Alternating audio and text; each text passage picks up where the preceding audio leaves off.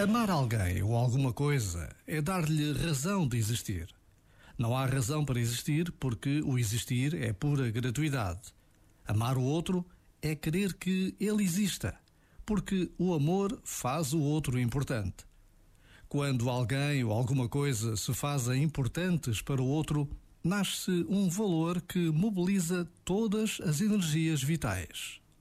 É por isso que, quando alguém ama, rejuvenesce e tem a sensação de começar a vida de novo.